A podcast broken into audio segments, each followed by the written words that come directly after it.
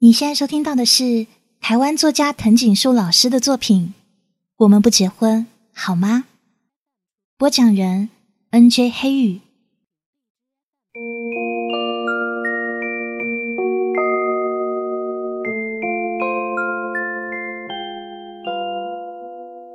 我抱着《西洋文学概论》课本，蹲坐在宿舍的楼梯上，手表上的时间写着六点四十七分。身边不时经过向我抛以奇异眼光的学姐们，而我，就连自己的宿舍门口都不敢进去。六点五十一分，我决定打最后一次电话，也把这通电话当做一个赌注。如果阿聪接了，那么我就告诉他我要跟阿明出去吃饭；如果他没有接，那么我将不会让他知道今天的我。背着他跟另一个男孩出去，即便我是多么多么的清白。我故意从宿舍走回管理学院外打电话，就是不想知道阿明那家伙到底在服务台放了什么东西，而且也不希望他看见我在宿舍里打电话。不知道为什么，就是不希望他看到。电话的嘟嘟声响，一样超过了二十声。电话那一头依旧没有出现我想念的声音。这个时候，我突然有一种感觉：如果两个人是互相喜欢的，那为什么他没有办法感觉到我此刻的无助呢？就算这样的要求太天马行空了，但是至少也要在我需要听见他的声音时出现在我耳边吧。越想越气，我越想越气。林汉聪。难道你真的忍心看我跟一个我一点都不喜欢的人一起共进晚餐吗？到七点零八分的时候，我一共打了十一通电话到阿聪家，也告诉自己，这十一通电话如果他接了，我就告诉他。一个熟悉的身影立在宿舍门前，不是别人，就是阿明。还好，我还以为你不会来了。他带着笑，松了一口气的告诉我：“抱歉啊，我知道了。”我勉强扬起嘴角：“没关系，没关系，那我们走吧。”嗯。走到停车场，坐上他的机车，戴上他特地为我买的安全帽。我的心里想着的是另一个人。阿明学长问我：“去吃斗牛士，你说好吗？”他一边骑车一边回头问我，我没有回答，只是点点头，轻轻嗯了一声，表示同意。但我想着的是那天下午，我第一次到台中的那天下午，阿聪载着我到山上的情景。那宽阔的双肩，阿聪身上的气味，还有他让我融化的那句话：“幸福就是当你戴上这枚戒指，点头对我说 yes 的时候。”我开始有些后悔，那个时候没有收下那枚戒指。我没有任何一点能够寄托属于感觉的东西，只能忆起他在我脑海里的深眸，还有他让我舒暖的声音。跟阿聪在一起以后，我又第一次为了他发誓说：“我发誓，如果下一次他再让我像今天一样无助，除非他立刻出现在我面前，否则我不原谅他。如果还有下次的话。”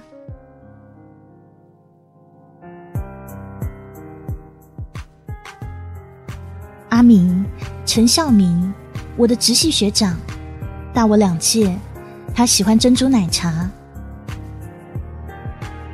斗牛士，一家不错牛排馆，在大利伊士丹百货旁边的地下室，好吃，好贵，好吵。我跟阿明在用餐之间，并没有说太多的话。我可以看出来，阿明拼命的要跟我取得一些话题交集，脸红，耳根炽热，切牛排的动作缓慢，吃的也不多，这都在在显示出他在我面前难定与不安。我呢，我是很不好意思的，并不是我不跟他说话，而是我完全不知道该跟阿明说什么。讲课业上的事吗？无聊。讲学校的事？奇怪。讲社团的事？更让我取美食而不知其味，因为我还在为今天社团学长学姐联合欺骗出了脖子。所以一餐吃下来，我跟他似乎是整间牛排馆里最安静的一桌。我没有什么食欲，看得出来阿明也是因为我没了食欲。七点多才到牛排馆，加上牛排送上桌的时间，我们在短短一小时内解决了不是挺愉快的晚餐。看桌上还剩一半以上的食物。我想阿明一定更不愉快，因为是他付的钱。我知道，当晚餐结束时，就是我该面对他，他要对我说一些话的时候了。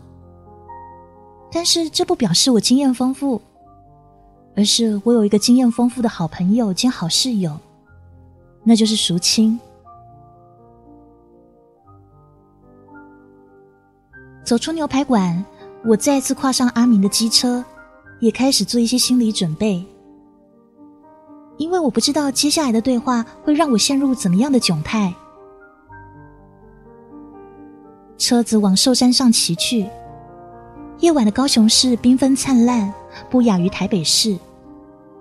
身边伴着绮丽的夜景，心里却完全没有一点心悦之情。生前的这个人对我很好，我却吝啬于给他一个会心的微笑。到了，下车吧。他很努力的摆出一副高兴的样子，但却藏不住他不知所措的神情。从他把安全帽摘下，到把机车引擎关上，我跟他之间都弥漫一种尴尬的味道。来过吗？没有，这里很漂亮。嗯，我也觉得。那里是高雄世贸五十楼。哦，啊，那边是东地市八十五。那里是。阿明开始向我介绍眼前这一片景致，我的视线随他的手指头游移着。每指一项，我就点一次头，应一次嗯。其实现在的情景就像极了那天我跟阿聪在台中的云深不知处。阿聪向我介绍太平的每一部分，一样都是迷人的风景，一样的我，却跟着不一样的男人，漫着不一样的气氛。我告诉自己，我应该快乐点，就算是逼自己也可以啊。毕竟以后跟阿明学长还要继续相处下去嘛。即便今天是抱着要让他死心的决心来的，但是我也必须跟他之间留下一些往后可以相处的退路啊。两个人高兴的往后退一步，这样子时间就会慢慢冲淡今天所有的尴尬。于是我问：“你常来啊？”这是我今晚第一次笑着面对阿明。好紧绷的一张笑脸。嗯，我每个礼拜都会来一两次，有时候是跟同学，有时候跟朋友，但是大部分时间只有啤酒陪我。阿明看着我，笑着回答，似乎不敢相信我对他会有所回应。为什么是啤酒啊？哦，就因为心情不好啊。他看向夜景。伸了懒腰，为什么心情不好啊？因为烦呐。为什么烦？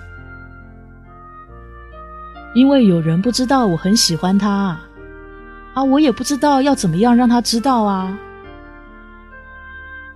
阿明伸完懒腰，转身面对我，盯着我的眼睛。我刚刚才建立的轻松气氛瞬间就瓦解掉了。他这么一盯，我眼光这么一缩，气氛再一次回到刚刚的尴尬。难道他不知道在这样的情况下要维持轻松是很不容易的吗？呃，我想他知道了吧。我把身体别向另一边，不想看到阿明。那他喜欢我吗？我这才知道我的心跳频率有多容易被一句话所改变，也知道这样的改变一点都不甜。反而充斥着满满的不知所措，还有不安。脑子里思索着如何改变话题，同时也想着该怎么样拒绝这样的不安，还有这样的一个人。阿明没有再说话，也没有移动他的位子，但是我感觉得到，他就在我身后看着我，每一道呼吸都那么平顺，那么冷静。似乎在好几年前就开始做出这样的准备，就算是被拒绝，也不会让他冷静的吓人的呼吸频率有一丝一毫的紊乱。他离我好近，好近，我的法器几乎可以感觉到他每一次的鼻息，所以我越来越不安了，因为甚至是阿聪。这辈子没有一个男孩子离我这么近过。似乎再过数秒，我的身体就会陷入身后那个陌生到不能再陌生的胸怀中。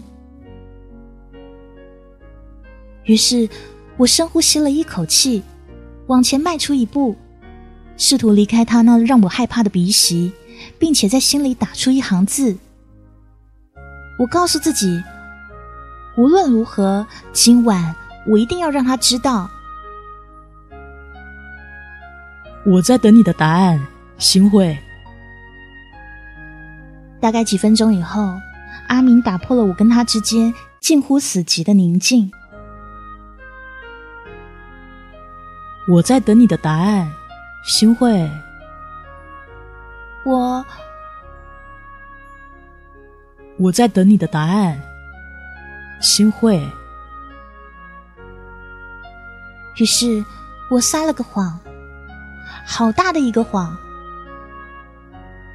我对阿明说：“他，他并不喜欢你，而且他已经订婚了。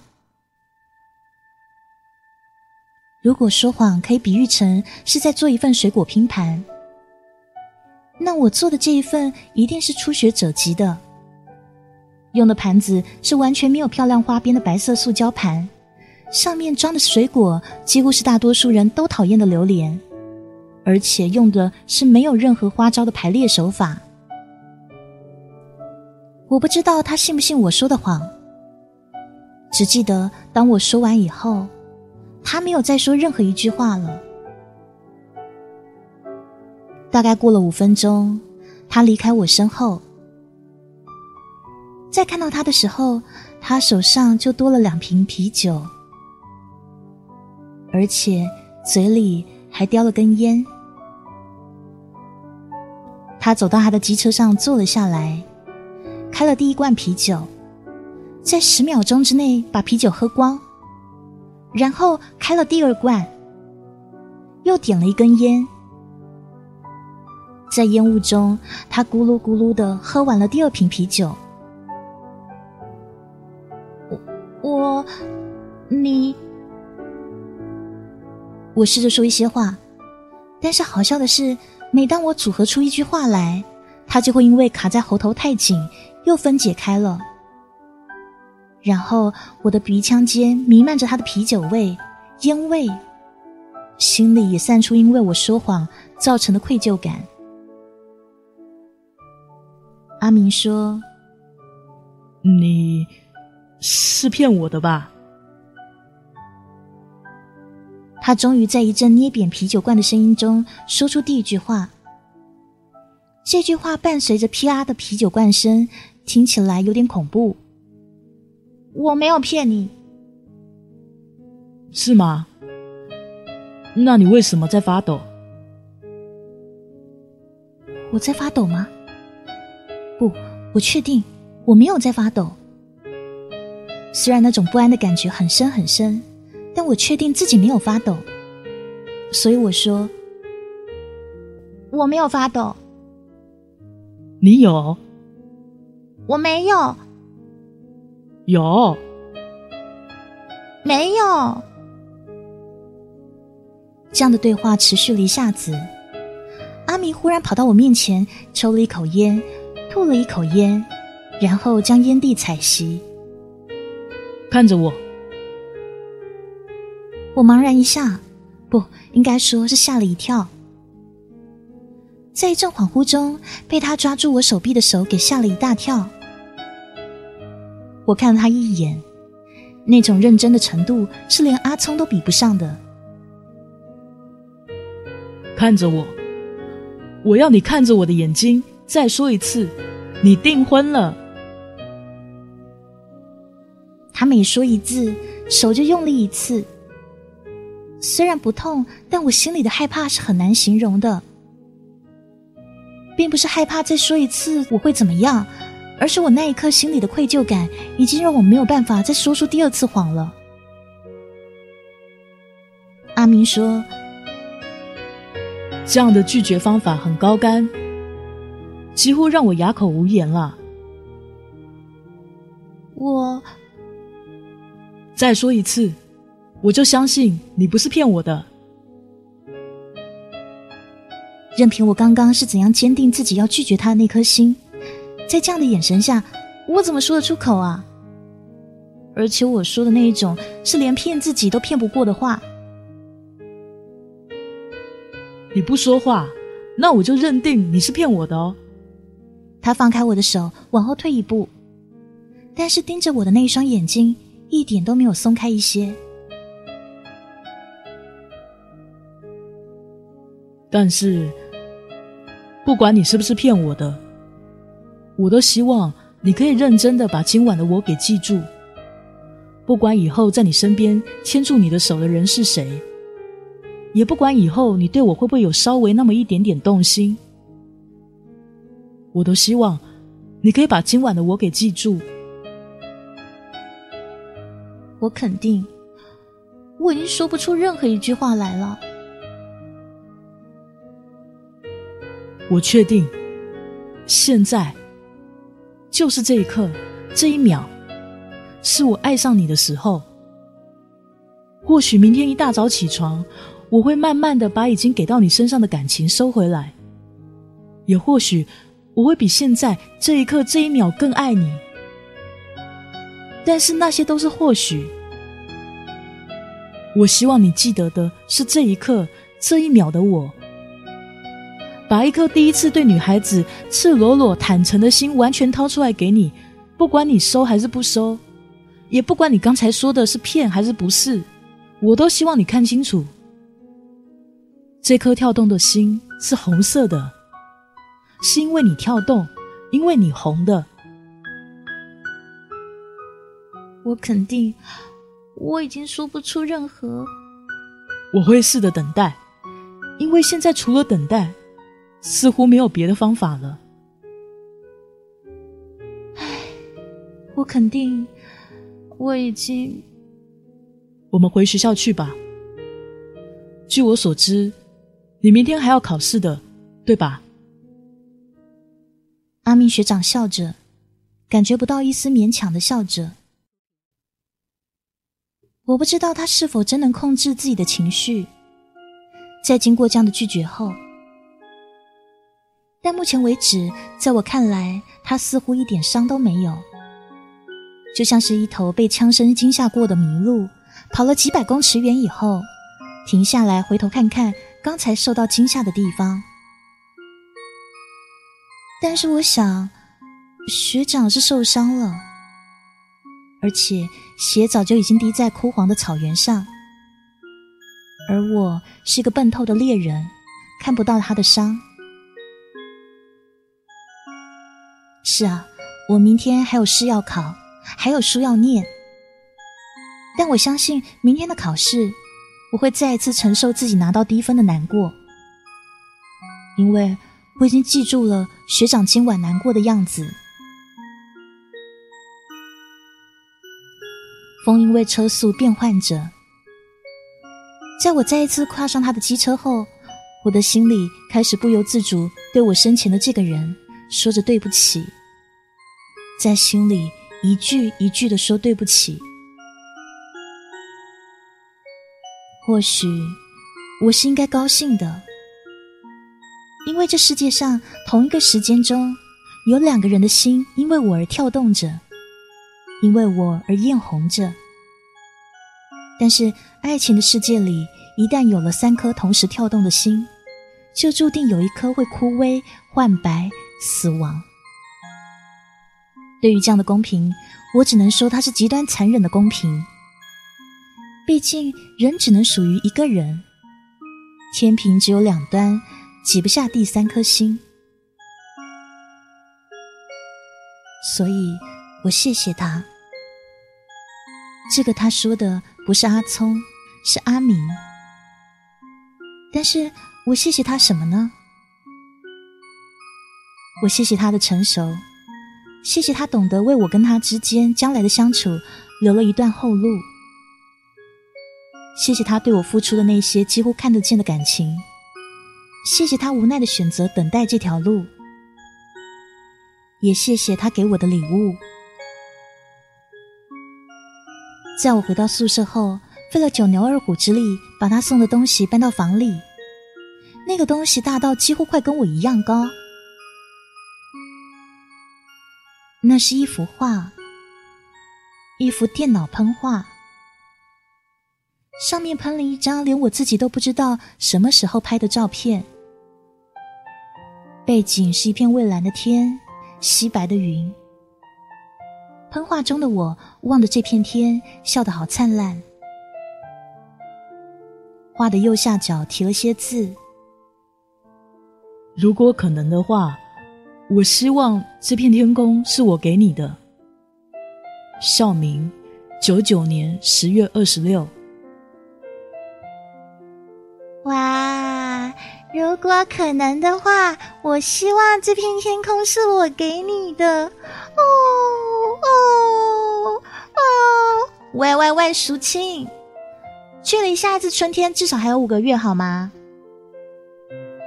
看着淑清在那幅画前面摇摆着身体，就像是跳着沙翁情史似的舞蹈，嘴里还不时发出一些恶心的声音。我忍不住提醒他，春天根本还没到。如果可能的话，我希望这片天空是送给我的。哦，喂！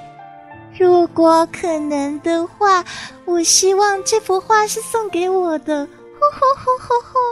喂！如果可能的话，我希望……如果可能的话，我希望这幅画可以塞到你嘴巴里。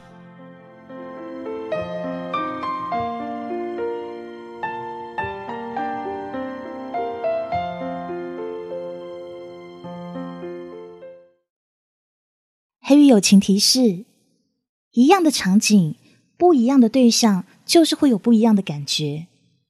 所以有的时候，即便我们尽力了，跟对方之间就是没有那种化学反应，那也是没有办法的事啊。尽力了，就对得起自己了。真的不合适，就要放下哦。